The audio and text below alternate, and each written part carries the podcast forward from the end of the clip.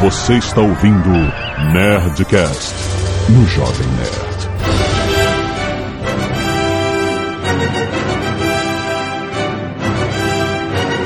Landa, landa, nerds! Aqui é Alexandre Antônio, Jovem Nerd Easy Company Forever. Putz, grila. Aqui é Blue Hand e eu adoro a Segunda Guerra. Que é Dourado Expor e tô aguardando a luz verde pra pular. Aqui é o Tucano e se eu dormir no meio do Nerdcast, não pensem que eu estou bêbado. Tenho certeza, né? Aqui Cara. é o JP eu já desembarquei. Vamos nessa. Que isso? Morreu. Foi- Foi o teco da minha mão no chão, hein? Que, que, que que é isso que tu tá fazendo tique-tique aí? Ah, é o Flash Thunder, né? Obrigado. Ah, garoto! Excelente, nerds! Olha aqui, reunimos o nosso time histórico para mais um Nerdcast de viagem ao passado. Vamos falar mais uma vez sobre a Segunda Guerra Mundial, mas hoje é o dia da maior invasão militar da história da humanidade. Vamos falar sobre o dia D! Pensei que você ia falar sobre a invasão corintiana no Maracanã. Aquela galhofa. Não é militar, né? Ou não, né? E-mails. Canelada.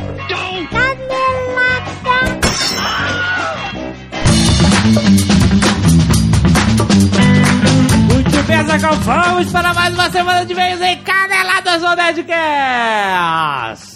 Vamos. E Azagal, esta semana temos mais um recado, por que não? Como não? Olha o tema! Nossos amigos eternos da planeta De Agostini aqui, mais uma vez com o Nerdcast. Olha aí. Dessa vez, eles, cara, os caras têm coleção de tudo, cara. Impressionante mesmo. Não é, cara? Dessa vez estamos falando aí, galera fanática por História da Segunda Guerra, coleção Bombardeiros da Segunda Guerra Mundial.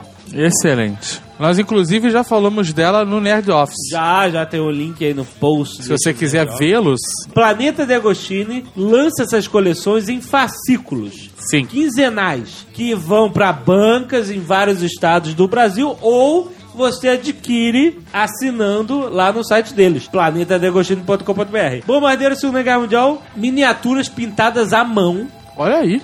Por De- escravos? Não sei.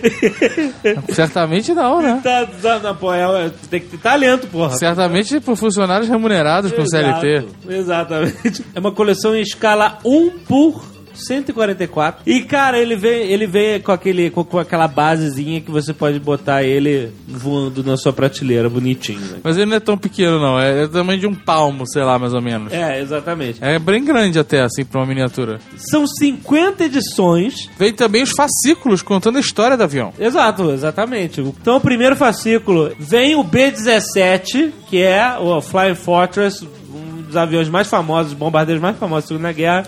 Um dos bombardeiros mais famosos ever. Ever, exatamente, né?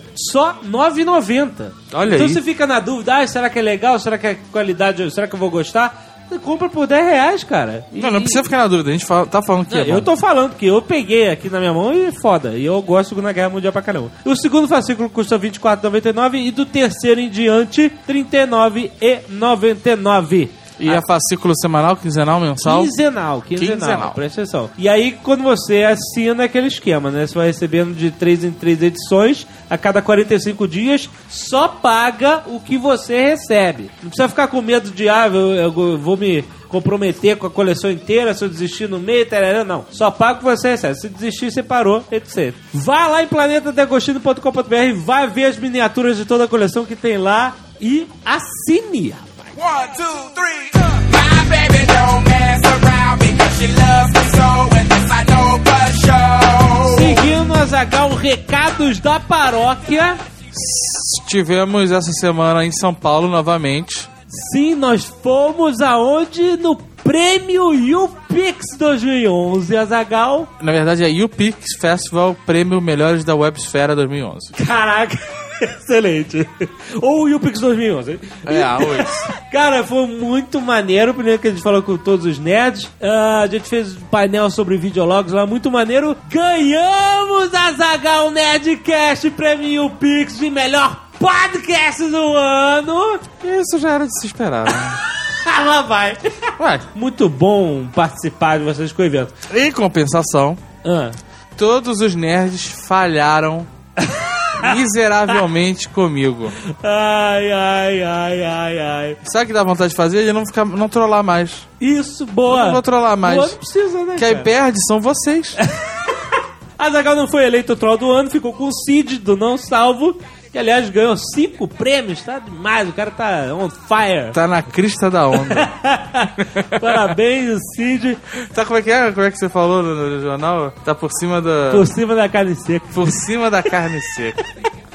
E, cara, surpresa da noite. Isso realmente foi surpreendente. Melhor videocast 2011 Nerd Office aê, Nerd! Isso sim é motivo pra ficar insuportável.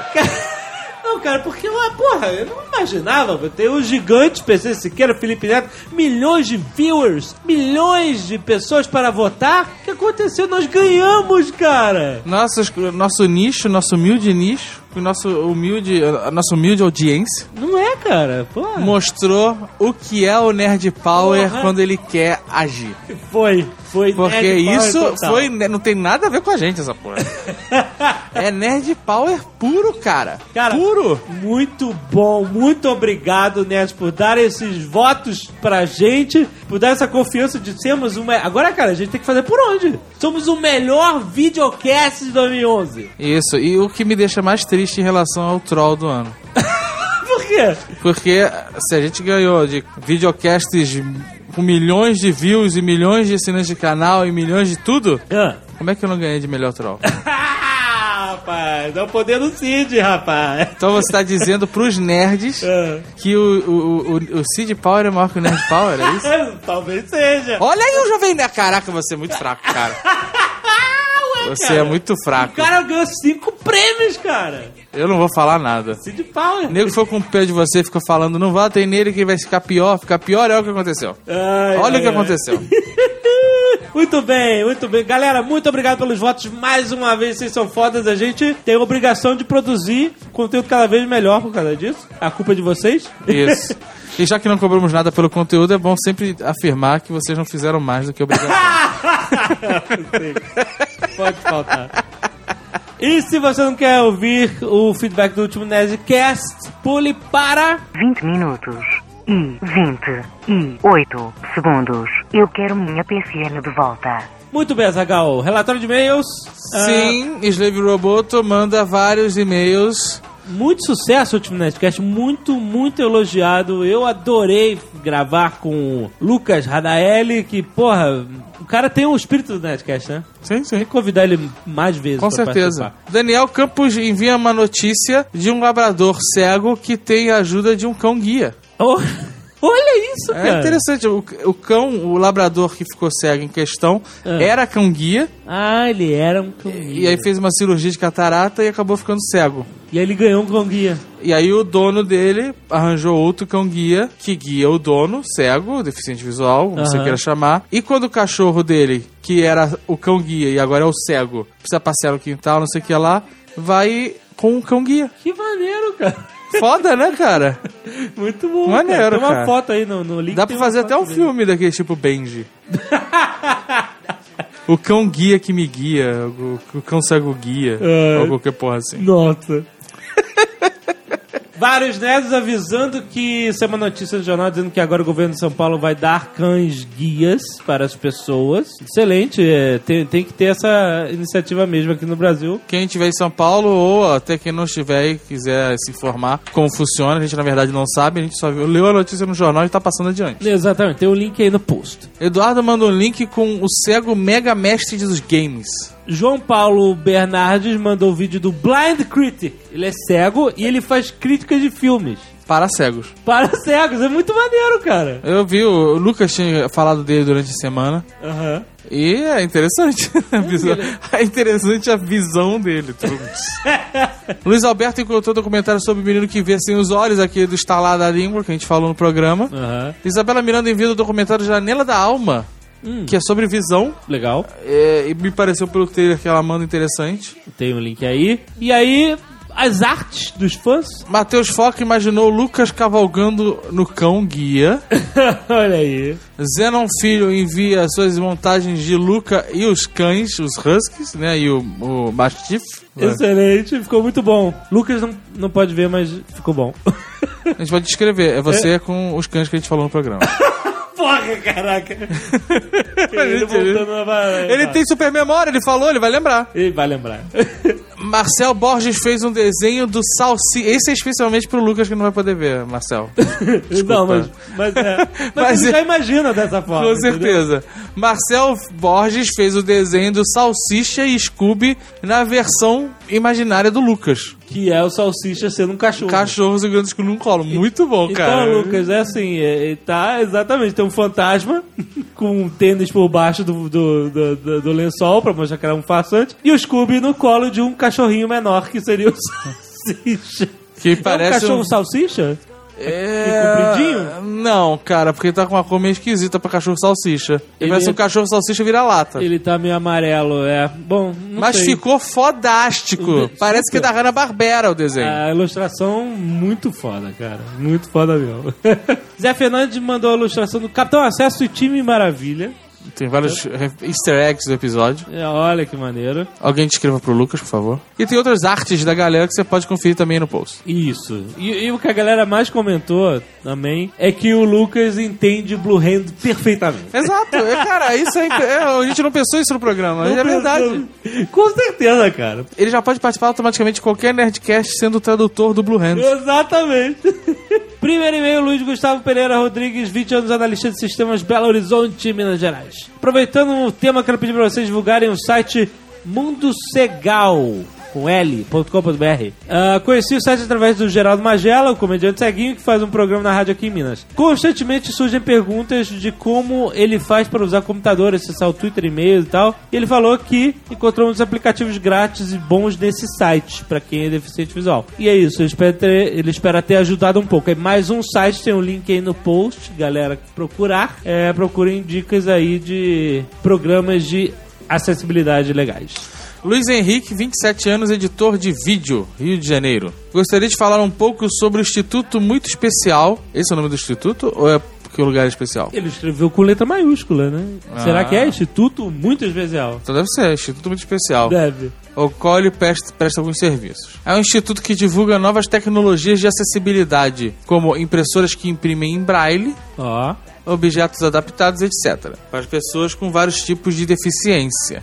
Ah, não é só para deficientes visuais. Também presta vários outros tipos de serviços, oferecendo cursos, consultorias, tudo mais para pessoas de necessidades especiais. Todo ano em todo o Brasil são realizadas várias feiras, congressos e reuniões, e sempre a entrada é franca. No site do Instituto Muito Especial, é possível se cadastrar para saber sobre os próximos eventos realizados e enviar currículo para vagas de emprego para pessoas com necessidade especial. Olha aí. Ah, olha aí. Deficientes físicos, auditivos, visuais. E aí, interessante. Você tá precisando de um job, Exatamente. você pode mandar pro www.muitoespecial.com.br. Rochelle Casap, 31 anos, jornalista, balneário Camboriú. Ao ouvir o Nerdcast 256 e os comentários do Lucas sobre a dificuldade de conseguir um cão guia no Brasil, lembrei que aqui em Balneário existe a Helen Keller Escola de Cães Guias. Temos uma cliente que atua como voluntária na escola. Ela é socializadora de cães. Peraí, tem uma escola lá em Santa Catarina. Não sei se a escola que o Lucas procurou foi a Helen Keller, mas busquei algumas informações com essa pessoa para compartilhar com vocês. Segundo ela,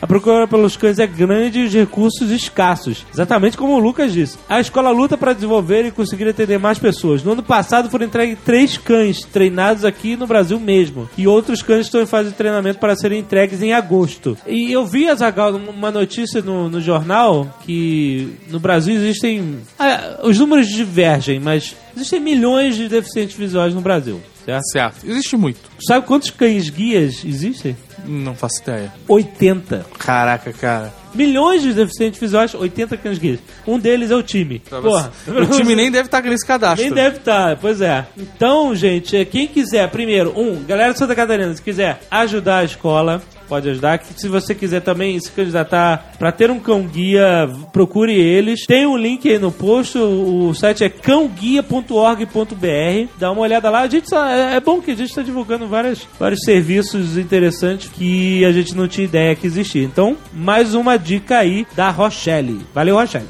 Gabriel Aquino, 18 anos, estudante de pedagogia, cego há dois anos. Acrescento um pouco ao último Nerdcast. Acho legal o pessoal entender que pode haver muita diferença entre quem já nasceu cego e quem perdeu a visão. No meu caso, só posso falar por quem perdeu. Muitos questionam sobre como é na hora de assistir um filme, seriado ou coisa do gênero. Se a intensidade é a mesma e tal. A questão da imaginação é muito interessante. Nosso cérebro não exige nenhum esforço para criar em nossas mentes os personagens e cenários. É meio que automático, seja andando pela rua assistindo um filme ou navegando pela internet. Basta ouvir a qualquer som ou sentir uma textura para criarmos uma imagem correta ou não. E de alguma forma você está vendo a coisa, né? Exato. Dentro da sua mente. Aí ele falou só isso e mudou para um assunto completamente diferente, deu um alt tab.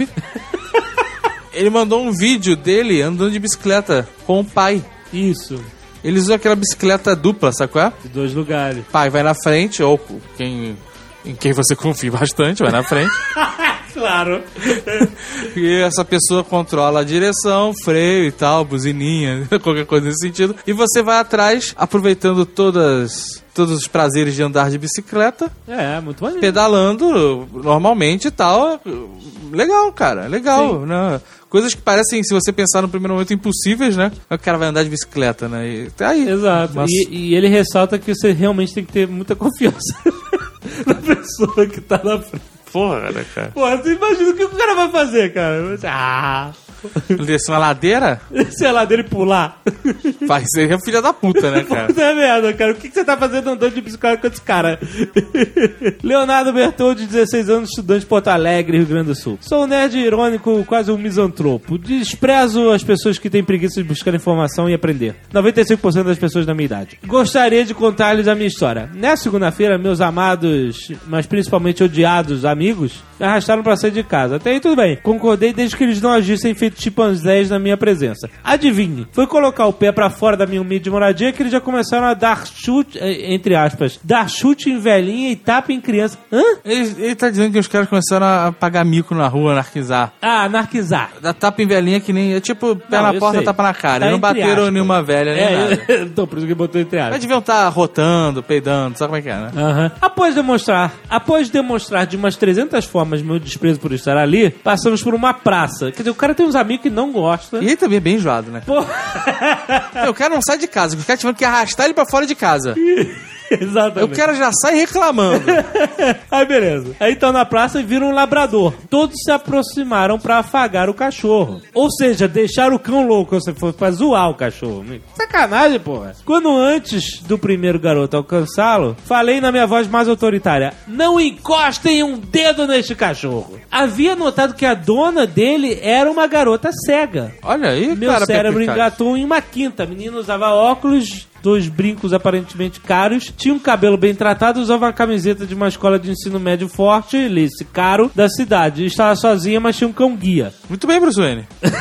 que o cara fez uma, uma leitura total. Aproximei-me e falei: desculpe os modos dele, eles, eles não sabem que quando um cão guia está no arreio, não deve ser mimado. Bingo! A garota reagiu à palavra mimado. Obviamente ficou surpresa ao notar que eu entendia sobre cães guia dia e me perguntou como eu o sabia. Eu respondi: sou bem informado. A desinformação é culpada por tratarem crianças com Down como retardadas ou cadeirantes como bebês de colo. Aquela resposta mexeu com a garota e com os meus amigos. Afinal, eu já havia falado do assunto com eles, mas nunca tinha sentido a situação na pele. Comecei uma conversa agradável com a garota, logo meus amigos afastaram-se percebendo o que estava rolando. Olha aí, descobri que ela era muito inteligente, divertida, apesar de não ser nerd. Enfim, pela primeira vez na minha vida, sinto que estou apaixonado. Olha aí, cara. E tu não queria sair de casa. Olha só! Podem vomitar agora, eu sei que o amor é pior que poesia Vogon. Resultado, estou trocando SMS com ela para nesta sexta irmos ao cinema assistir ao filme Rio. E graças ao Lucas saberei como devo agir.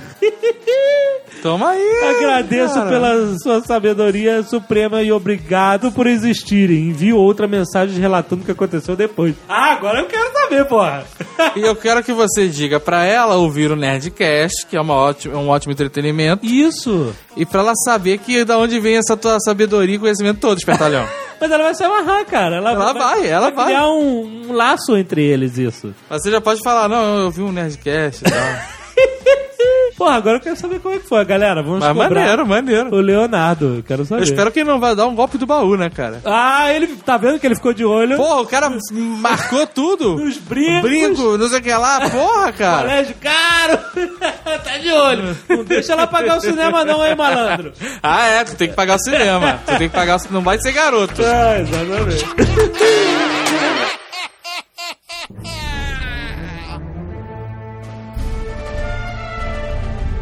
A gente vai falar do dia D, dia 6 de junho de 1944. Não mudou o rumo da guerra, mas assim, era inevitável, né? Ia acontecer. Calma aí, calma aí. Mudou o rumo da guerra, sim. Os russos iam levar sozinhos. Mudou o rumo pros americanos. Os americanos não iam levar nada, levar alguma exato, coisa, exato. pô. Aquilo era uma correria, exatamente. Qual é o contexto histórico, político, geográfico da época? O contexto era a zona filha da puta, né, cara? Então a gente tem que imaginar aquela, aquele mapa da Europa todo vermelho, Certo. né? Com a suástica, como a gente sempre vê nos documentários. Aquele mapa maneiro do Fatherland, tudo É. pro oeste da Europa é a Alemanha e um pedaço do oeste entrando dentro da Rússia é a Alemanha também. A invasão aconteceu em 44. A guerra acabou em 45. Calma, calma. A invasão não, o dia D. A invasão pode ser da Polônia, da Ah, França. tá, a invasão do dia D, tá certo. Desembarque da Normandia. O nome é Operação Overlord. Lord. É, É. até, até Caralho, velho. Tinha, tinha os Zone Riders também? Nego virando zumbi. depois também ficou conhecido como o mais longo dos dias, né? Depois do que saiu o filme. verdade. e uma, uma curiosidade também pra a galera que não sabe por que, que o nome é dia D. Vocês sabem, né? Por que, que foi chamado de dia D, né? Dia D é hora H. Uma curiosidade que eu sempre tive. É dia de quê? Hoje é dia de folia. Hoje Dia é de dia alegria. de festa. Hoje é dia de Nerdcast. Hoje a gente garantiu o nosso. Eles tinham um dia específico pra invadir e obviamente que ninguém podia dizer qual era esse dia, entendeu? No dia X, no dia que a gente for invadir, então dia D, hora H. Né? H. Tem muita gente que acha erradamente que a Alemanha começou a perder a guerra aí. Já tá perdendo há muito tempo. O negócio é. O que, que, que rolou pra, pra, pra chegar nesse ponto? Os russos estavam apanhando igual, igual o cachorro leproso. Até chegou o inverno na Rússia. Os alemães se fuderam. Tem filmezinho, deve ter na internet, porque o Discovery Channel adora usar esse, filme, esse, esse pedacinho de filme é, em tudo que é de documentário deles. Aham. Que você vê assim uns 20 tanques alemão parados e começa a voar foguete, foguete russo na direção deles. Aham. Aí você vê que os tanques não fazem nada. E você fica olhando e fala, cara, por que os caras não estão fazendo nada? Daqui a pouco você vê os tanques começando a abrir a escotilha e os, os- os soldados fugindo. Aham. O combustível já congelado dentro dos tanques, os tanques não ligavam. Se fosse em Haveloft, o inverno seria um Demilite. Com certeza. pois é, a- a- mais uma vez a derrota veio no inverno russo, cara, que é implacável. De qualquer forma, já desde 1943, no início assim, de 43, os grandes generais alemães já sabiam que ia dar merda. O plano de invadir a Rússia era um plano pra invadir a Rússia no verão. E ganhar a Rússia antes de chegar o inverno. Isso. Só que o Mussolini, que era um cara muito legal e amigo, ajudava pra caralho, resolveu invadir a Yugoslávia. Tomou uma surra do caralho do exército da Yugoslávia. Aí a Alemanha teve que limpar, limpar a cara dele. A Alemanha desceu com duas divisões, se não me engano, e invadiu a Yugoslávia em uma semana. Aham. Só que isso atrasou a invasão da Rússia. Quando eles invadiram a Rússia, já estavam atrasados, eu acho, quase um mês. Os alemães têm o mesmo problema que os americanos têm hoje em dia. Eles se acham, eles se achavam os, os maiorais, eles até eram melhores que os outros, mas não eram isso tudo. Aham. Eles, invadiram a Rússia e começaram a apanhar o que eles não estavam esperando. Era pra eles já estarem em Moscou com tudo dominado no inverno e eles não estavam nem perto disso quando o inverno realmente chegou. Aí o bicho pegou. Realmente eram muito superiores aos russos, né? Mas acontece É. que, é, além de estar lutando no terreno inimigo no frio, os russos tinham gente pra caramba, né, cara? Então, Não, é, a, a- a é uma- tática russa, a tática russa padrão, sempre usada em todas as guerras, não sei porque esses idiotas não, não, não pensaram, é Ah, os caras querem invadir, foda-se, queima. Então É, os russos fizeram o isso. que eles sempre fizeram. Os russos iam queimando tudo no caminho. Os alemães invadiam, invadiam nada. Invadiam, invadiam nada. Invadiam, invadiam O, o nada. Dudu falou um a terra negócio aí de- devastada. É. Dudu falou um negócio aí de gente pra caceta, e isso é uma das coisas que sempre me incomoda quando fala de Segunda Guerra Mundial. De onde os alemães tiraram a ideia de que eles tinham gente pra ocupar tudo que eles queriam ocupar? Ah, o, JP, os alemães fizeram recrutamento na Holanda, na França. Isso. coisa- Sim, sim. Isso Pô, faz Várias das tropas deles eram de importa, cara, é muita coisa que eles queriam ocupar pra pouca gente. Cara. Ah, Eles não sim, mas isso eles não era sustentável, O cara. JP não é sustentável com alemães, mas eles estavam anexando e pegando gente É. de- do próprio povo, entendeu? Tinha, Os últimos dois soldados alemães a se renderem no bunker onde o Hitler, onde o Hitler morreu eram holandeses. Eram soldados voluntários holandeses. Não foi nenhum... mas a, Holanda tem a população Eu acho- do Espírito acho que Santo, cara. Essa é a diferença, é a diferença entre um líder carismático e um É. general estrategista. Gengis Khan, ele invadia tudo, destruía, E pegava embora. o que ele interessava e falava, isso aqui é meu. E ia pra frente, pô, destruir mais. Ele não queria ficar tomando conta. É, esse é o meu problema com, com, com a ideia nazista de dominação, cara. O, o nazismo, cara, os alemães tinham muitos simpati muito simpatizantes ao longo de vários países da Europa, cara. A Aqui Tchecoslováquia, por exemplo, pediu pra ser invadida, né? cara? É, a briga da Sérvia com a Bósnia é porque a, a- Eu não lembro qual das duas agora, se foi a Sérvia ou foi a Bósnia, eu acho que foi a Bósnia. Eles declararam aliança à Alemanha, que não podiam, porque eles eram do país da Yugoslávia, e eles ajudaram a Alemanha na invasão. Depois que a Alemanha invadiu, tinha tropas, tinha tropas deles que lutavam do lado dos alemães. Tem que ver tinha uma tropa também. que foi, foi desbandada da, da SS porque os alemães consideravam eles bárbaros. Aí você- imagina que os caras não sejam. A, a diferença cultural da Rússia pra Alemanha, pra, pra adotar ideias e conceitos alemães, é muito, é muito grande, cara, em relação, ao, ao, por exemplo, a uma Tchecoslováquia. A Tchecoslováquia você entende. A Rússia, a diferença cultural é muito grande, cara, para os caras aceitarem Claro. isso. Você está esquecendo de uma coisa, JP, que, que é o que o Hitler contava e que ele teve uma parte boa até. Ele achava que ele estava libertando a Rússia dos comunistas. E todos que não é, que eram contra os comunistas na Rússia, que estavam quietinhos contra o todos eles se uniam contra, com a Alemanha. Então várias cidades russas que ele invadiu, ele invadiu e ninguém, ninguém praticamente bateu palma. É porque a gente tem essa ideia dos alemães hoje como os nazistas, os caras ma- mais sinistros do mundo, porque a gente conhece o que estava por trás. Agora, na época, muita gente não tinha essa ideia. Muita gente via o partido nazista como uma força de opressão contra o comunismo. Porra, esse Estava país tava está... libertando a Europa do comunismo. Esses- E era, e era, a intenção deles era essa, né? Pô, a Holanda, por exemplo, cara, é capitalista. Então os caras queriam, muita gente era simpatizante, queria ver mesmo. Tinha mesmo meter porrada em comunista. E os, os próprios os cossacos lutaram do lado deles também, os, que- os, os que sobraram, que depois foram perseguidos pra caramba, porque os cossacos, os cossacos juraram lealdade ao, ao imperador, que tinha sido morto, né? E o Hitler não tinha opção. É, tudo bem, existia lá a coisa da raça ariana, a raça pura, É. etc. Mas ele cresceu com essa ideia de luta contra o comunismo, foi o que deu combustível a ele pra ele O crescer. motivo de, o motivo de poder do partido foi esse. Então ele não tinha opção, cara. É porque se, se ele crescesse ali, é, ele ia ser invadido. Então ele decidiu invadir primeiro, entendeu? Ele foi ruim de timing. O timing dele, que foi o que todos os generais dele falam pelas costas dele, porque ninguém tinha coragem de falar na cara dele. Se ele tivesse escolhido alguns, alguns meses depois que ele tivesse consolidado a vitória no leste, ele poderia ter tropas tranquilas pra poder invadir a Rússia sem problema. Como a vitória no leste não estava totalmente consolidada ainda, ele ainda estava em guerra com a, com a Inglaterra, ele foi com tropa dividida. E aí, quando, quando os americanos entraram na brincadeira, então aí fudeu, né? Acabou, acabou a, a festa pra eles. Como é que eles vão lutar em duas frentes? Não tem esse negócio de duas frentes, cara. Tinha, tinha dois. dois- Não, um é frente, o outro é costa, porra.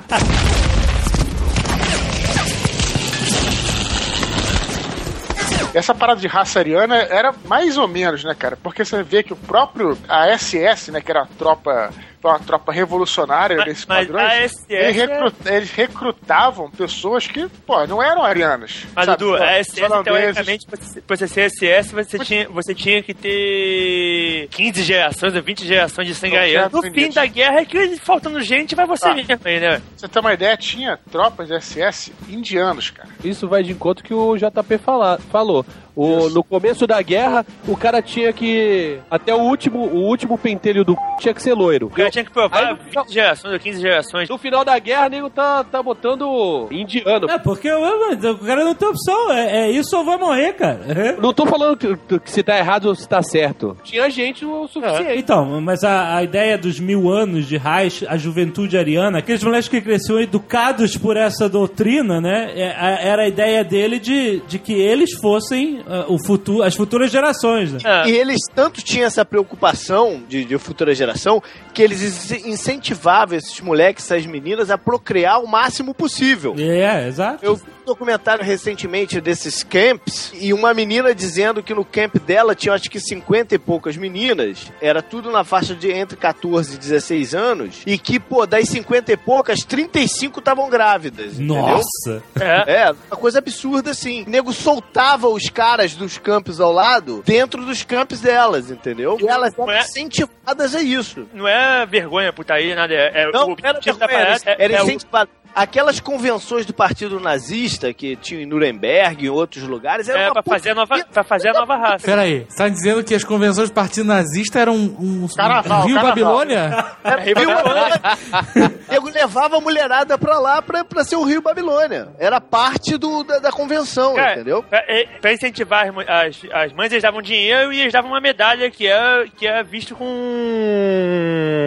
com uma Cabaça. honra. E as medalhas, eram- eu não lembro os números certos, mas eu acho que eram 3 filhos, 5 e 11. What? É, isso É, mesmo. não, não. Ah, Eles hoje filho não é nada, cara. essa parada estilo coelho mesmo, ter É. um por ano. Descobrimos da onde saiu o Bolsa Família, né? A mulher do Goebbels não era condecorada Ah, a, mãe da a, Alemanha? Magda tinha, é, a Magda tinha. O, e o Goebbels eles tinham oito filhos, se eu não me engano. Não chegaram no bad de 11. É, não, Não, não ganhou, ele, ele não ganhou o Não ganhou, não ganhou, pô. Ficou puto. Quem, quem viu aquele filme A Queda é essa mulher que, que envenena todos os filhos no bunker no, no final, quando eles estão. Spoiler aí, desnecessário, Que cara. spoiler, isso é história mesmo. Não existe spoiler em história, rapaz. Você não sabe disso, tá ferrado. O filme mostra ela envenenando, mas ninguém sabe se foi ela ou se foi, ou se foi o próprio Goebbels que envenenou. Quem era mais nojento, Goebbels ou Himmler? O Goebbels, muito pior. Ah, não sei, que era o Himmler. hein? O Himmler só era psicopata. O Goebbels era um É, não, psicopata. mas é o, o Himmler era deformado, não era? Pô, ele era Não, manco, não, ele era cara. coisa. Não, ele Ah. era feio pra caralho e era míope pra porca. Mas foi Feio, manco, porra. O cara era o diabo, O cara. nego fez pele essa, essa coisa de diabo porque ele, ele fazia essa persona de diabo pra ele, né? Ele botava aquele casacão preto, não sei o quê. Mas ele foi um mal feio pra caralho, mas, Mas era o diabo, compadre. Tudo bem que a gente tem que fazer o, o, o contexto da guerra, mas a gente desvirtuou completamente.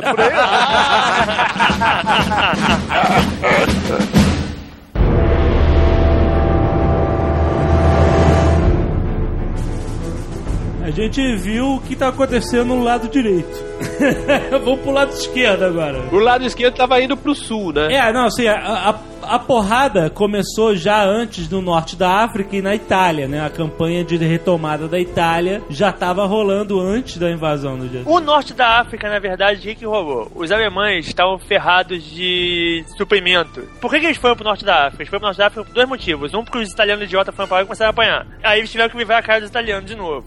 e dois, porque eles queriam fechar uma pinça em volta dos poços de petróleo do Cáucaso. Como eles começaram a apanhar na parte de cima da pinça, eles acharam que não valia mais a pena manter a África, porque eles estavam apanhando dos dois lados e não tava, não tava tendo retorno. Lembrando também que a Alemanha não tem a gota de petróleo, A né? Alemanha nessa época estava fabric fabricando petróleo por um processo chamado Topperfish, que se transforma carvão em petróleo. Então, mas é caro, né? Muito mais caro do que a extração de petróleo, né? Por isso que eles queriam roubar os postos dos russos. Então, dos russos, da África, etc. Naquele pedaço ali, os únicos postos que prestavam nessa época eram os postos do Cáucaso, que era o que eles estavam de- com olhão. Só que eles não conseguiam chegar nem perto, porque os ingleses seguraram. Os ingleses não eram nenhuma maravilha, não, mas o, o Montgomery era mágico e o Romeu, apesar de ser um, de ser um, um marechal muito melhor do que ele, foi sem equipamento nenhum. Então o Romeu teve que ficar. ter que improvisar.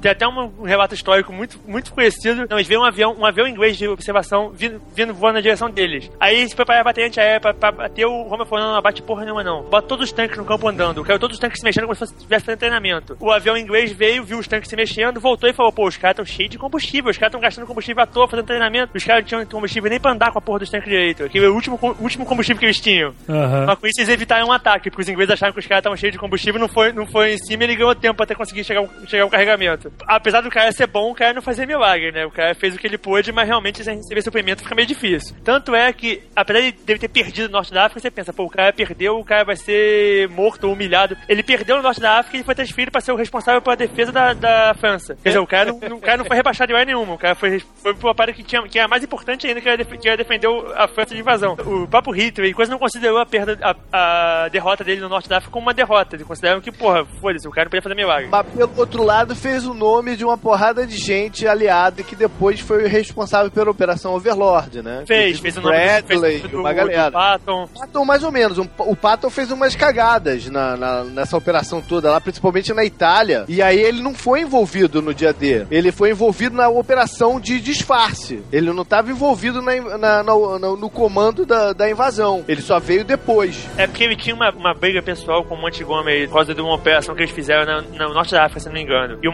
Montgomery estava envolvido na parada. Lembrando que essa campanha da Itália foi a campanha que envolveu os nossos pracinhas brasileiros. Ah, não menciona isso. Não, cara. não, não fala isso Como não, cara. cara? Os nossos veteranos de guerra, cara. Não, não, E- não, não, não faz isso com, com, com- essa galera, cara. Que a galera não tem nada a ver com isso tudo. cara. A galera era boa. Não, mas, ó, mas eu tô falando, tô, eu tô, tô exaltando a memória deles. Onde nasceu a Força Aérea Brasileira, Esquadrão Jamboque, Sentapua, os seus P-47 era, foi campanha da Itália, né?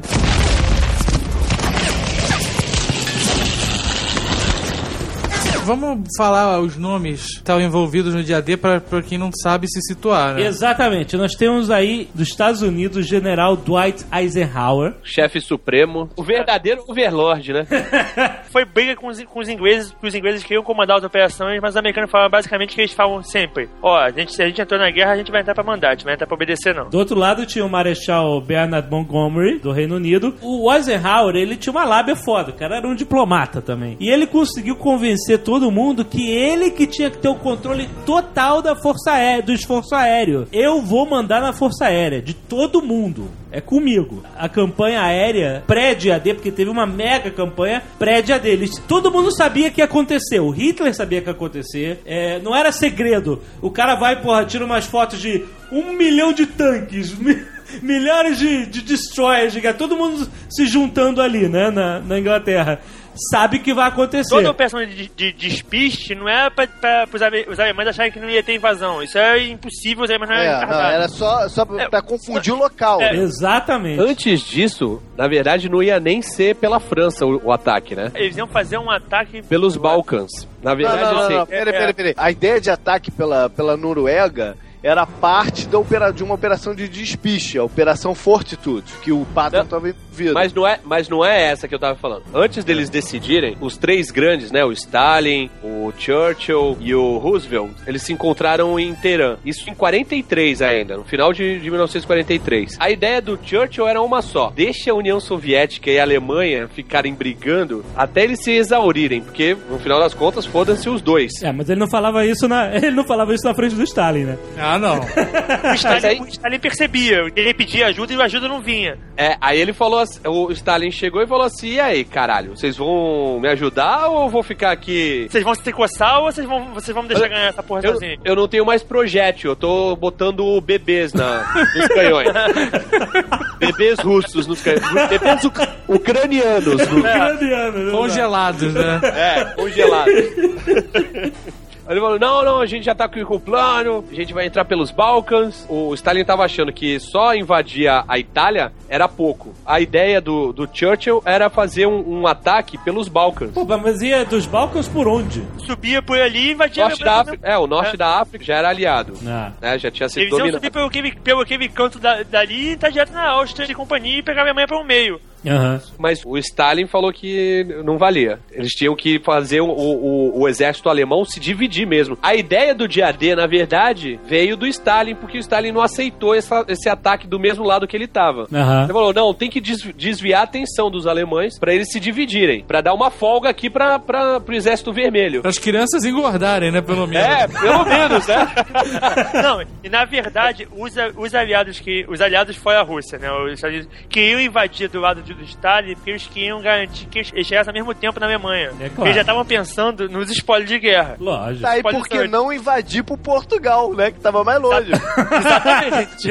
Porque Portugal, pensa bem, também era uma boa porta de entrada, era preparada. Portugal, teoricamente, era neutro durante toda a guerra. Pois é, então, neutro que se foda.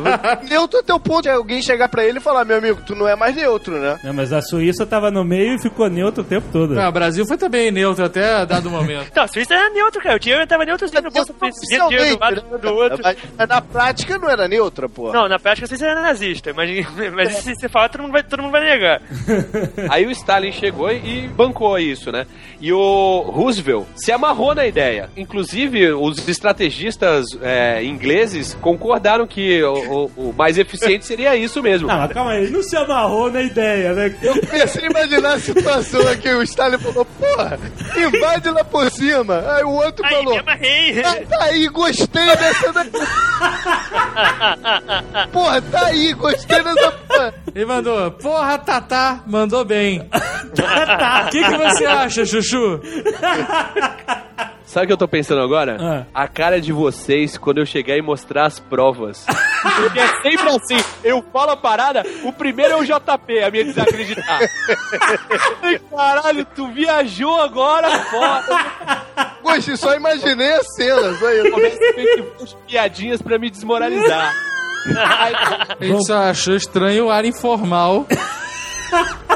Sou um cara despojado, né? Você não queria que eu Trucano vai pegar, vai pegar a página do Facebook, coisa com uma joinha. Invasão pela Inglaterra, curtir. Curte Roosevelt, né? Roosevelt curtiu. Roosevelt curtiu isso.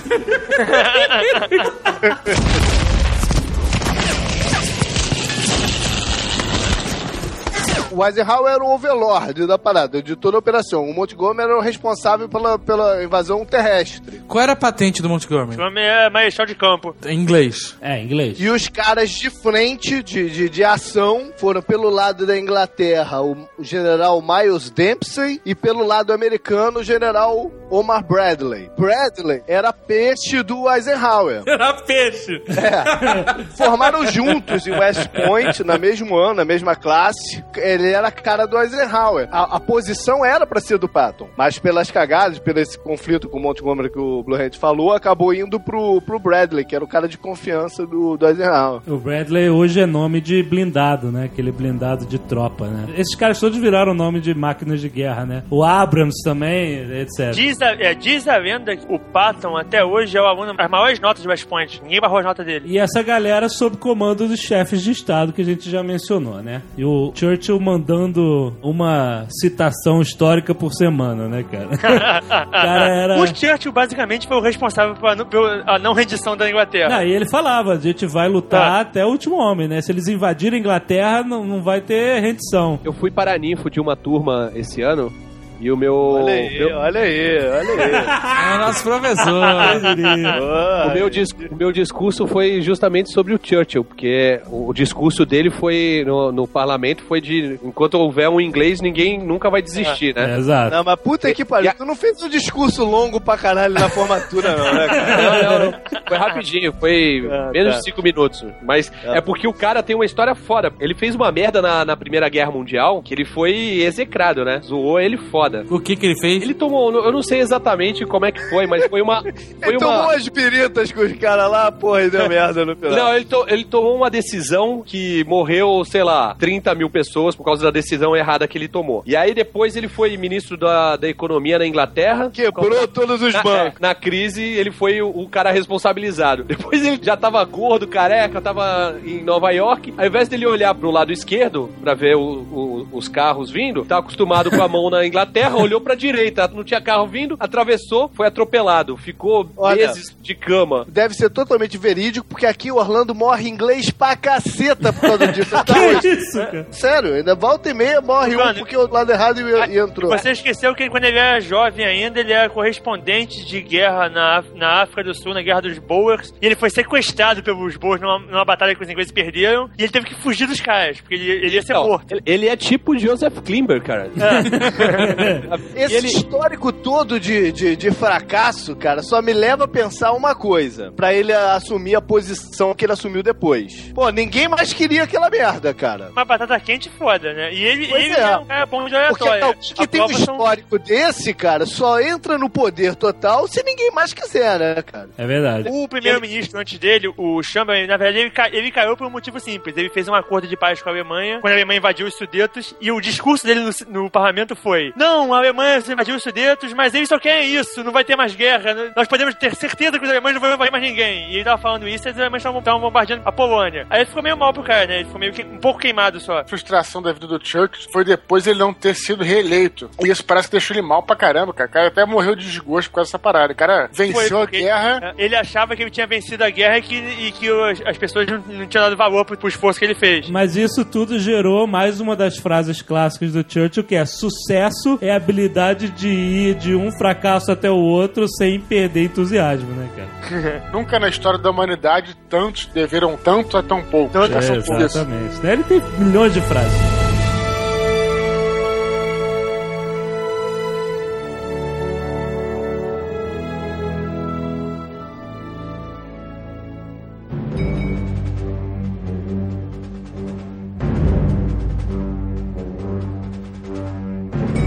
Alemães, quando eles tomaram a França, eles já estavam invadindo a Inglaterra e eu não conseguia. Todo mundo já sabe disso, separando por aí. Os alemães não tomaram a França, eles, eles simplesmente entraram na E França. chegaram, né? Chegamos. Chegamos na França. E agora? Eles ofereceram a paz pra Inglaterra e o Churchill mandou eles tomarem no rabo. Aí eles falaram, pô, o contra-ataque vai vir por aqui. Vamos nos preparar. E eles fizeram uma defesa absurda. Todas as praias que ficou conhecido como a Moeda do Atlântico. Várias fortificações, torres de, de, de canhão, metralhadora antiaérea. Por isso que a operação pra invasão tinha que ser tão bem planejada, porque não era simplesmente desembarcar a tropa. Qualquer tropa na praia, sem ser uma praia grandiosa, ia ficar na praia. Se você desembarcasse, por exemplo, um barquinho com, com 100 soldados, os 100 soldados morriam todos na praia, não chegavam nem, a- nem a, a- a sair da praia. Por isso que o planejamento pro dia D é um planejamento tão grandioso, não é só porque eles queriam mostrar serviço, é porque tinha que ser, tinha que ser uma praia animal. Não, cara, e a logística da parada era um negócio inacreditável. Pra você ter uma ideia, qualquer imagem que você pegar do dia D, a quantidade de navios, cara, é uma parada que ocupava. O Os caras, quando vieram de avião, o nego falava, né? Os veteranos falam, eles olharam pro mar e era assim, o mar inteiro cheio de navio, é uma parada que não acreditava. De uma ponta a O outra. cara do Band of Brothers fala, né? É ali que eu percebi o tamanho da invasão. Tipo, saca, vai de Antilles chegando na Estrela da Morte, é o tamanho dessa parada,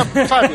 Exato. Aquele, aquele susto, porque os caras não tinham noção, cara. Era o mar inteiro até o horizonte cheio de navio de guerra. Mas pra isso acontecer, era importantíssimo que houvesse essa campanha de despiste que o JP mencionou e em todas as frontes. Eles tinham um monte de agentes duplos, espiões alemães que eram agentes duplos pra dar informação de contra-inteligência errada. É bom lembrar que a resistência francesa também participou ativamente dessa guerra de, de contra-inteligência e fez várias, várias missões pra preparar o, a invasão, passando, passando Não, informação. a, a, a força dessas operações de despiste tava no, no- que os caras vendiam a ideia que elas iam acontecer daquela forma mesmo. É. Pra todo mundo envolvido. Foi longa essas, essas operações, não foi um negócio feito assim na, na, na semana anterior da invasão. Foi um negócio longo, com muita verba que esses caras tiveram pra fazer isso. Eles criaram hangares e, e espaços lá na Inglaterra que eles construíram tanques fakes e fizeram um negócio profissional mesmo na, na parada, né?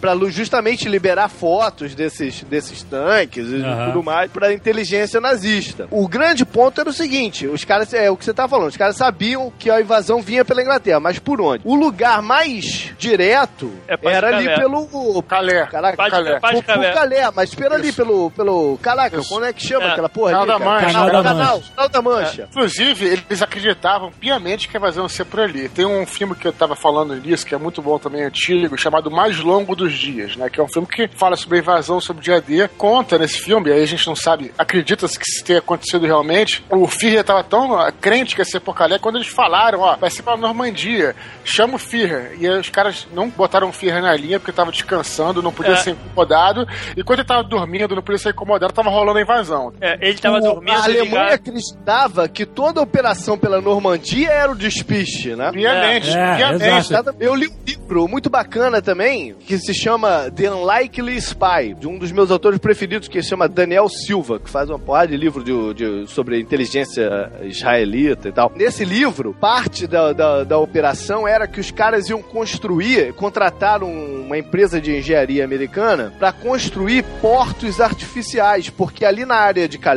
não dava para os navios de suprimento depois virem Não, e não, atracarem não tinha porto. e- É. Pois é, foi um dos motivos até que eles escolheram a Normandia de verdade, porque ali não tinha como depois suprir as tropas, entendeu? A região de Calais é entulhada de canhão, de canhão naval que é, é- como os alemães achavam que a invasão seria por ali, é onde tinham mais tropas e seria o lugar pior pra eles invadirem. É claro, mas, mas por quê? Porque, primeiro, que era é, a menor distância, né, do, do- da Inglaterra pra França, e era, era uma linha reta pra Berlim, cara. Tudo dava a crer que era lá. Então, quando eles começaram a bombardear a França pra preparar o terreno pra invasão, eles começaram a tomar como alvo estradas, ferrovias, pontes, radares, aeródromos, bases militares, esse tipo de coisa, porque a guerra ia ser uma corrida de suprimentos. Quem é que consegue botar mais suprimentos e mais reforços é, na linha de frente, né? E nessa área não dava pra atracar os navios de suprimento. Exato. Entendeu? Então, nesse livro é justamente isso. Os caras construíram isso e, e soltaram os planos de construção desse- desses portos artificiais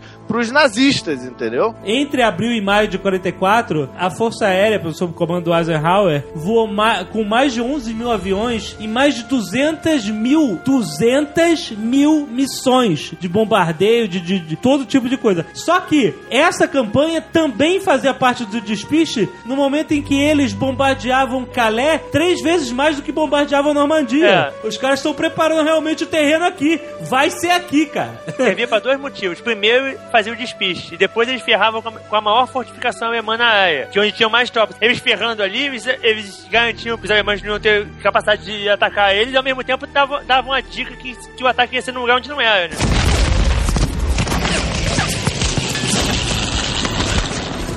O dia D foi marcado oficialmente para o dia 5 de junho de 1944. Meu aniversário. Mas sabe por que o dia 5? Ah. Porque era a lua cheia. Era o pico da lua cheia. Que eles precisavam pra E eles iluminar tinham- o. E eles, e eles tinham uma, uma brigada de lobisomens.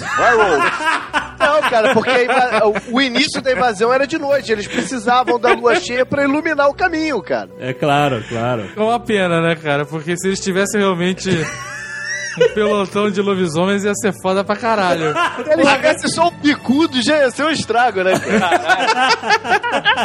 Mas então, chegou no dia 5 e eles tiveram um imprevisto. Na verdade, bom, não é imprevisto, né? O tempo tava uma merda. O tempo tava uma merda, o mar tava agitadíssimo. Tipo assim, não vamos arriscar. Não vai rolar. Não vai rolar. E aí, assim, tipo assim, tava todo mundo preparado. Tipo assim, soldados, sabe? Alarme, nego entrando no avião, ligando hélice. Então, ó, para, espera, acho que não vai rolar. E aí, eles adiaram por 24 horas a invasão por causa do O tempo. problema principal do tempo deles não terem invadido é o seguinte: eles fizeram uns portozinhos, que é um porto flutuante, parece uns canaizinhos que é onde eles iam fazer o ressuprimento e onde eles iam usar para poder baixar o- os barcos de desembarque. E esses portos não aguentavam as ondas. Os barcos grandes, os cruzadores, não tinha problema nenhum. As barcaças de desembarque também não tinham problema, mas as barcaças de desembarque elas tinham que descer sem ninguém na água e os caras embarcavam nela através dessas pontes. E as pontes não aguentavam. Os caras não podiam fazer com, com mar revolto porque não dava. Agora, cara, você imagina, assim, às vezes eu fico tentando imaginar o sentimento do, do cara que tá responsável por tudo isso. Porque consegue imaginar o seu nervosismo numa noite antes de uma prova, de um vestibular, de uma apresentação sua, de algo que, que, que vai ser grandioso, que você é o responsável. Imagina o que esses caras estavam, cara, sentindo. Eu imagino o pobre coitado que ia ter que descer num navio de guerra, numa porra de uma plataforma que flutua, entrar num barco de desembarque e pegar a cara dele na frente do barco de desembarque. Ele sabia que na hora que aquela porra abrir, vai ter um monte de alemão tirando dele na frente. Não, Esse sim que é o não esse realmente tá fudido, mas, cara, mas ele não é responsável por isso. Ele foi arrastado pra lá, Não, cara. esse vai morrer.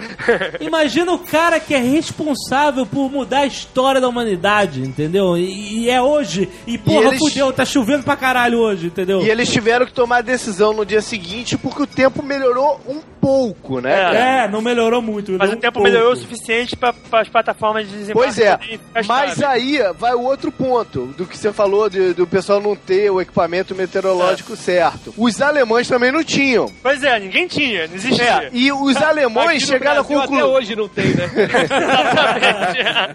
E os alemães chegaram à conclusão que ia ser impossível realmente a invasão naquele período. E liberaram boa parte das tropas e do- dos oficiais naquele período. O próprio Rommel foi pra casa pra comemorar o aniversário de não sei quem. É, o Rommel tava em É. Berlim por causa do aniversário da mulher. E aí entra aquela parada que eu sempre falo, né, cara? Que o Hitler era um cara muito crédulo, né, bicho? E era mesmo, alguém chegou pra ele e falou, seu Hitler, não não." vai dar, hein, cara, os caras estão fudidos, não vão o cara entrar. foi, literalmente foi dormir, cara. Não vai ter jeito de- dos caras invadirem. E o Hitler falou, não dá mesmo? O cara, não, então tá todo mundo liberado, pô. Mundo que eu vou tirar um tiro. Tudo, tudo liberado. Imagina o Hitler segurando o mapa aberto assim, sabe, na mesa. E aí o cara fala, ó, não vai rolar, ele. O óculos assim na ponta do nariz, ele olha pra cima e fala, não vai mesmo? o cara, não, ele deixa o mapa enrolar, sabe? Tira a mão, o mapa enrola, Vamos pra casa, então, porra. pega a lancheira com duas cenouras e, e três pepinos e vamos pra casa. Sabe que sexta-feira à noite já vai ter aquela cena do A Queda redublada de novo, né?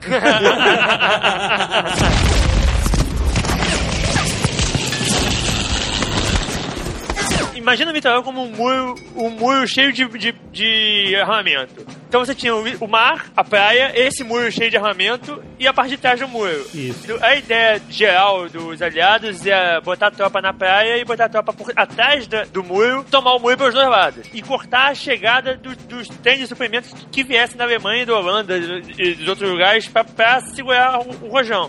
Que ali tinha não só arma pra segurar navio, como pra segurar tudo, bateria antiaéreo. A fortificação é, é perfeita. É o que havia imaginou o francês devia ter sido e não foi. Ó, perfeita também não foi porque ela caiu, né, cara? Ah, é verdade. Os, os alemães achavam que era, como os franceses É. também. Eles criaram nomes códigos para as praias. Cada país aliado lá ia ter lá as suas praias de desembarque. E esses nomes de códigos de praia depois viraram nome de mesa de pôquer, né?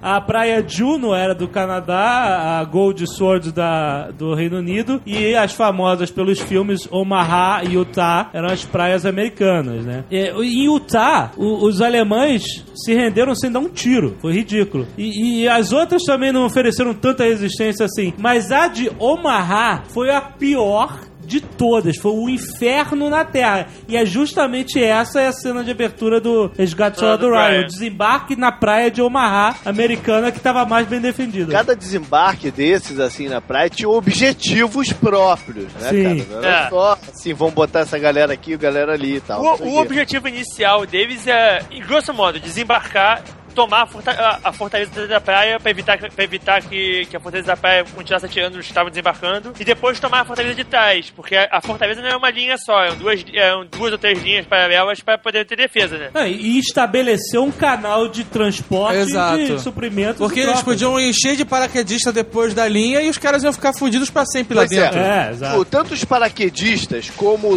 uma boa parte da resistência francesa que foi envolvida também, que estava por dentro da, da, da invasão, um dos objetivos desses caras era destruir pontes, destruir caminhos, mas É. tinha uma determinada área que até era próxima de onde desembarcou ah, as tropas inglesas, que era o contrário. A missão deles era preservar aquelas pontes, porque era por ali que depois eles iam entrar, né? É pra evitar que os alemães detonassem as pontes. Essa área era o contrário. Eles tinham que, eles tinham que desembarcar ali, acho que na, foi na Sword Beach. Eles tinham que desembarcar ali e proteger a área, na verdade, né? Proteger pontes, estradas e tudo mais. E tiveram sucesso. Tanto os ingleses como os canadenses na, na, na área deles, eles todos tiveram sucesso nas missões dele. Alguns logo, outras demorou um pouquinho, mas tiveram sucesso. Os canadenses foram o, o que teve o maior é, índice de morte na, na, na invasão. Mas em compensação, eles foram o que foram mais longe depois no, É. no próprio dia D. Eles tiveram até que recuar, porque eles tinham ultrapassado a linha dos tanques e tudo mais, eles tiveram que recuar. Eles tomaram a porrada inicial, mas depois eles tomaram conta da situação lá. Teve praia que eles desembarcaram, com o desembarque era um paredão de, de rocha. Os caras desembarcavam, enfiavam uma praia que era tipo um ganchinho com, com um foguetinho pra poder subir. Eles mostram no mais longo dos dias, até eles mostram as cenas dos caras desembarcando. Pouquíssima resistência de alemão em cima, porque os alemães não achavam que alguém ia subir naquele- naquele Não, paredão. não era só isso. Na praia de Utah, que o Jovem Nerd falou que, que quase não teve confronto, na verdade isso aconteceu porque os aliados desembarcaram no lugar errado. Por causa É. da condição de, de maré e de tudo É, mais, rolou. levaram eles mais pro, pro oeste do que deveria desembarcar. E onde eles, eles saíram não tinha alemão, porque não, é- por ali não ia ser o negócio, entendeu? A invasão por mar, só no dia D, hein? 483 navios na água, meu amigo. Navio a gente conta também os As balsas de barquinhos. desembarque. As balsas de desembarque. Então é estilo os mil gols do Pelé. Vale até quando o Pelé era porra. peito O. Velé tá contando até os caiaques canadenses, cara. Não, a maioria esmagadora eram navios de transporte de tropa. Mas acompanhando esses navios, você tinha sete coraçados, que eram os battleships, os- o maior armamento né, de naval, 23 e mais de 100 contra-torpedeiros, que são os destroyers, né, cara? Tem uma foto do USS Iowa na Wikipedia, vocês podem abrir. A primeira foto que vai aparecer dele é o- é USS Iowa atirando. O USS Iowa participou do dia D. Vocês veem a foto dele atirando com os canhões, vocês ter uma ideia do que é um canhão naval atirando. Ah, é uma porrada inacreditável, né, Não, não. cara? Faz um, um, um côncavo na água embaixo do canhão. Pô, pra você ver, A né? história da balsa de desembarque é legal. O Discovery até fez um especial sobre ela outro dia. A balsa de desembarque foi feita especialmente pro desembarque no dia D por um, um- uma empresinha de barco da Flórida, pequenininho, que o cara fazia aqueles barquinhos pra dar na Everglades. Por uma cagada, um general americano viu o barco do cara e achou que o barco seria ideal pro desembarque com um calado pequeno, então ele podia se aproximar bastante da praia. E esse cara que fez, todas, fez todo o desenho das barcas, dos, dos barcos de desembarque. Só nesse dia foram 160 mil tropas. Mil tropas não, mil soldados. 160 mil eh, soldados. Homens, é melhor homens. Homens. porque nem todos eram É, soldados. exatamente. Tinha cozinheiro e tinha general. Agora, talvez nem todos fossem homens também, né, cara?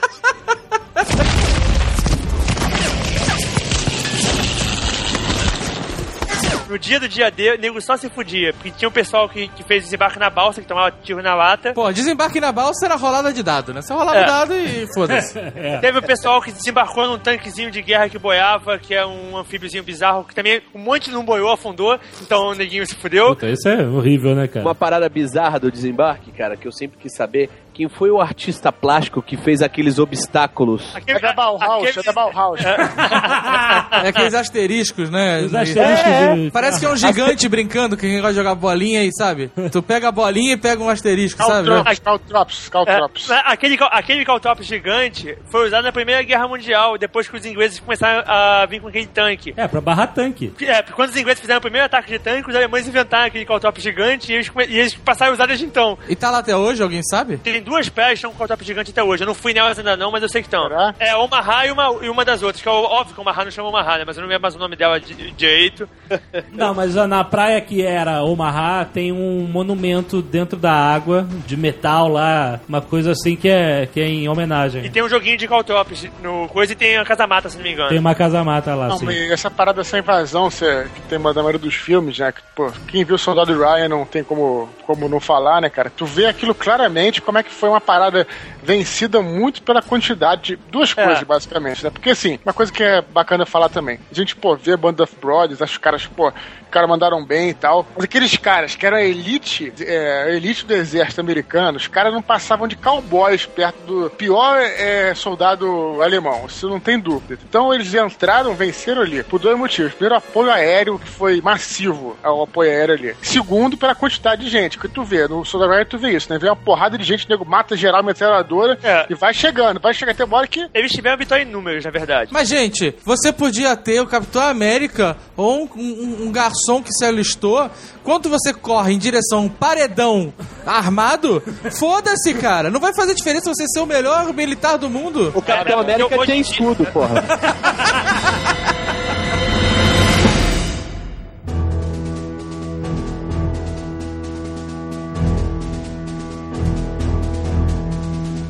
A vantagem não foi numérica só de gente, mas de indústria. Mas a indústria americana foi o que, foi o que ganhou pro lado deles. Principalmente no Pacífico, né? Eu lembro até hoje na, na aula de, de história de- do desenho industrial, que eu tive muito boa, com uns slides falando sobre a Segunda Guerra, falando assim, olha só, esse aqui é o Messerschmitt 262, o primeiro avião a jato da guerra, grande desenvolvimento tecnológico. Os alemães, eles tinham mil armas diferentes, né, tecnológicas. Tinha até o avião asa, o, o Go lá, que, que nunca, nunca chegou a voar na guerra mesmo, É. mas era um protótipo de um avião stealth já. E aí, ele fala assim: em contrapartida dessa tecnologia toda caríssima, olha aqui. Aí o cara mudou o slide, um galpão gigantesco americano com milhões de P-51 saindo, cara. A né? melhor arma russa da guerra é o tanque T-34. Por que, que ele é a melhor arma da guerra? Porque nego diz que qualquer imbecil consertava o tanque e é indestrutível. Aham. E o, o foguetinho Katyusha, porque custava me- uma maior pra fazer e os caras faziam toneladas de foguete. Os russos só atacavam de foguete. Quando você vê ataque russo, é só, é só você Não de tinha, uma, foguete. não tinha uma Paquita que tinha esse nome aí, Catiuxa? Deve ser homenagem ao Tinha Tanto que o, o Stalin brincava, tem uma frase famosa do Stalin, que é a quantidade tem uma qualidade por, por si própria. A maior estratégia deles, apesar de ter tido toda a contra-inteligência, onde vai ser a invasão e tal, era numérica. Eles sabiam, vai É. acontecer porque a gente tem gente pra cacete. Era numérica e também apoio, apoio aéreo. Tem a cena lá da- do, do, Band- que, que eles chegam no- na, na Holanda. Vão entrar numa cidade, eu acho que era Eindhoven, se não me engano. Foi a- durante a operação Market Garden, né? Aham. Eles vão tentar entrar na parada não conseguem invadir. O que, que o nego faz? Os caras tiram os soldados dele, meu irmão, bombardeiam a cidade Eindhoven inteira, cara. Tipo, destroem a cidade. É claro que, porra, ma- mataram todos os alemães, mas destruíram, a porra, civis, é. acabaram com a cidade. Então, era muito assim, né? Eles tinham o objetivo de chegar a Berlim e tinham que sair Tinha que detonando sair, é. tudo, né? Quando os alemães perderam a superioridade aérea, fudeu. E os americanos perceberam isso, que a superioridade aérea garante a guerra. Quem, quem controla o, o céu controla, os- controla a terra, como eles falam hoje em dia. Foi, foi aí que lançaram o War 2? Total. Tem os aviãozinhos chatos. Os americanos perceberam e eles falam isso hoje em dia. Você vê esses, esses comentários de guerra americano, a primeira coisa que os caras falam é que quem controla o céu controla a terra. Cara, comentarista de guerra é foda, né, cara? Comentarista de É guerra. Profissão, Sim, é né, meio- cara? Pô, Unidos tem que ter, cara. Unidos tem, tem uma guerra apoiando desde o fim da Segunda Guerra Mundial. Na verdade, tudo conta nessa balança, cara. O fato É. deles. Se não tivesse também o planejamento e. e, né, Não, aí- não adiantava ter a quantidade de gente que, porra, se fosse assim, era só chinês abrir e mandar os chineses invadirem o mundo. Não, é, não funciona dessa maneira. Mais ou menos, tá funcionando. Se o planejamento deles fosse uma droga, mesmo assim eles teriam conseguido invadir. Só que eles iam, em vez de morrer, sei lá, quantos morreram, não sei se 500 mil, teriam morrido 2 milhões. Mas eles tinham tanta gente a mais que os, ale- que os alemães que era questão de tempo. Era questão de tempo desde antes, porque quando os três grandes líderes se reuniram lá na última convenção, que foi 44... Os aliados, né? Os aliados. Três grandes. Pra que inventar um nome novo se existe Três um nome legal? líderes aliados, sim. Aliados e o eixo. Quando os caras se reuniram na conferência de alta, foi pra discutir o que, que é, o que, que eles iam fazer com a Alemanha. Foi primeiro pra definir a rendição incondicional da Alemanha. Eles É. anunciaram, olha, vocês podem se render, não existe mais condição. Renam-se, né? Vai- vocês estão fodidos. Então eles já estavam ali meio que dividindo o spoiler. Então o dia D também foi o início de uma corrida pra chegar em Berlim antes dos russos, né? Os aliados lá, os americanos e os, e os ingleses, correndo pra não ter que, para não perder a capital pros comunistas, né, cara? Os comunistas safados não levaram em tudo. A Segunda Guerra, tu- as pessoas falam que é, foi a última guerra romântica, né? Pô, romântico, cara, pô. Não, romântico Caralho, não de. Não de teve rom- nada de romântica essa guerra, né, cara? Não, é por... Não, mas olha só, dizem isso por causa dessa. Parece essa luta do bem contra o mal, porque. Exatamente, o- tinha uma, luta, tinha uma luta definida do bem contra o mal, que na verdade não era nem tão- bem definida assim. Não, mas então, mas você tinha de qualquer forma um genocídio acontecendo. Ninguém sabia do juízo final até os russos chegarem nos campos e descobrirem Ninguém os campos. sabia do- da solução final do genocídio, mas sabia-se de toda a, a- a política nazista. Eh, sabia-se que existiam prisões e guetos. Ninguém- e- Ninguém, ninguém tinha certeza. Ninguém tinha certeza. Não, não, Existia ninguém- evidência, mas ninguém tinha certeza. Até descobrir os campos, ninguém se importava. Eles só passaram a se importar quando os campos foram Não, localizados. é verdade. Uma histórica. Até descobrir o campo, eles sabiam que Mas eles sabiam. Eles sabiam o que estava acontecendo, mas não tinham, não tinham certeza nem de como, né? Nem de tudo Não, mais. Nem da dimensão, né? Ninguém se, ninguém É. se importava, essa que é a Ninguém verdade. se Então, importava, Todos, exatamente. os outros- todos os outros países recusaram, recusaram navio, navio de, de refugiado judeu, que é a raiva que eles têm hoje em dia, que eles falam que eles fundaram Israel porque o povo deles nunca, mais será recusado. O fato é que quando você vê um filme de Segunda Guerra, você sempre torce contra os nazistas, né, cara? Esse é o fato. O pessoal hoje em dia fala, não, porque o genocídio. Ninguém sabia desse Não, papo. eles só papo de- descobriram de realmente malvado- durante a invasão, É. depois do dia D. Esse Mas- papo de nazista malvado só veio surgir depois. Na época eles só eram malvados porque eles queriam dominar o mundo. Mas não era segredo que eles segregavam as minorias e que, entendeu, Não, cerceavam também segregavam os alemães, os, os, os suecos também e os, os americanos também. Sim. Isso Mas a, era- a convenção lá de, de Nuremberg, lá que, que tirou todos os direitos cidadãos ju- judeus alemães, era clara e todo mundo sabia, entendeu? é uma coisa que era vista com tanta naturalidade que, mesmo com essa convenção, os outros países todos recusavam asilo para os judeus. Se, se os outros países estivessem preocupados com essa situação, eles não tinham recusado asilo. Então, não é esse, esse papo de revisão histórica. Hoje em dia, nego fala um papo de revisionista, que É. não foi o que acontecia na época. É, é uma guerra, uma guerra contra um país imperialista. É Exatamente. E uma corrida econômica. A corrida do dia D é, não era de libertação, era de econômica. Assim, quando essa guerra acabar, eu quero estar por cima. Não, e principalmente é, eu quero pegar a tecnologia deles. Exatamente. Todos sabiam que Porque- a tecnologia deles era muito melhor do que, a- do que a dos aliados e todo mundo queria meter a mão. Exatamente, porque economicamente estava tudo esgotado. Eles sabiam que eles estavam esgo- a Alemanha estava esgotada. É, mas a- eles queriam os processos alemães de fabricação e de tudo que eles sabiam que eram, que eram mais avançados que o dele. O próprio processo de fabricação de petróleo foi desenvolvido na Alemanha e nessa época era só conhecido pela Alemanha. Ninguém sabia como é que os alemães faziam a porra do óleo. Então todo mundo tava de olho como é que, como é que os caras estão fazendo petróleo. Os caras não têm poço, os caras estão tirando petróleo da onde? E, falando sobre essa diferença tecnológica, eu lembrei de um livro que eu li agora há pouco também, que era sobre o uso de arma química. Os nazistas desenvolveram o sarin e o soman, que são os gases mais fortes até hoje, considerados de arma química. Eles tinham estoque o suficiente para detonar todas as praias na invasão no dia D. É, mas eles não lançaram. Eles não lançaram por alguns motivos. Primeiro que o Hitler tinha um pé atrás danado pro, em relação a, a, O Hitler, a foi, arma o Hitler foi, vítima, foi vítima de ataque de cloro na, na fronteira. Exatamente. mundial. Então ele tinha um medo desgraçado de arma química. Que foi amplamente usado na Primeira Guerra Mundial. né? Exatamente. Foi. E depois condenado, do- quando acabou a Primeira Guerra, condenado, né, cara? A descoberta do, do sarin, o sarin foi uma descoberta de cagada. A Bayer, que na verdade é a Ig Farben na época, estava fazendo uma pesquisa pro analgésico. E o cara É. descobriu o sarin. E assim, o analgésico e o sarin são praticamente a mesma coisa se você mudar um. Se você esquentar 1 a 10 graus é uma- é analgésico, se esquentar 20 é sarin. Eles acharam que era tão, era tão bobo que eles achavam que os aliados tinham que ter essa porra também. Os aliados não tinham Ó. nem ideia como fazia o sarin. E o Himmler comprou a ideia da, do, do gás do- da arma química. E, o- e o Himmler queria despejar aquela porra na praia. Mas Só que aí, Eu tinha certeza que, que os aliados tinham a porra do gás também, por- porque o gás era idiota. porque é, o- os aliados conseguiram roubar uma, uma, uma, uma pequena amostra da parada, não conseguiram a partir dessa amostra desenvolver o gás. O gás dos, dos aliados era volátil, eles não conseguiram re- reproduzir igualzinho, mas eles usaram essa porra para detonar uma, uma determinada área lá da Alemanha e mostrar para os alemães que eles tinham também. E aí o- os alemães decidiram não usar por cagaço de- do- do- dos aliados detonarem a parada em Berlim, já que eles tinham o, o- o domínio aéreo do, é- é. do negócio. Por isso que não foi usado. Não se fala hoje em dia, mas os americanos inventaram a bomba de fósforo, que hoje em dia é crime, é considerado crime de guerra. O nego cagueando pra convenção não é que interessa, mas é, né? E eles bombardearam Dresden com bomba de fósforo. E a Dresden queimou. Ó, Ninguém queria provocar o, o uso da guerra química, mas É. eles tiveram que fazer isso para justamente os caras desistirem, pra pra tentar blefar pros alemães que eles tinham também o sarin. É, na entendeu? verdade, Pois é. ninguém queria arriscar usar a arma que o outro tinha, porque na hora da bomba atômica ela foi bonita, né, cara? Era o maior medo do Churchill, era a porra do, do, do uso do, do, do gás ali, do entendeu?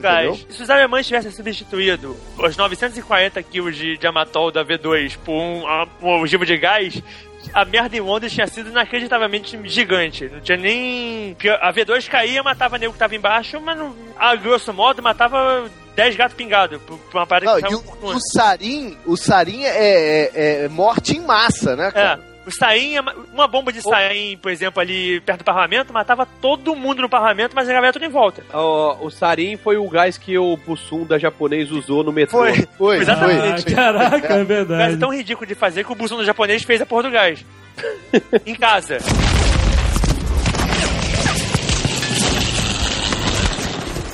Próximos meses, mais de 3 milhões de soldados, 3 milhões de homens, né, passaram pelo canal. Aqueles portos móveis que o JP mencionou, eles realmente usaram aquilo pra criar esses portos. E eles passaram até oleoduto pelo canal, cara, pra levar combustível direto pra galera, entendeu? O desembarque na Normandia é o, famoso onde passa um boi, passa boiada, né, cara? É, exatamente. Ou então, esquece que não tem ombro, né?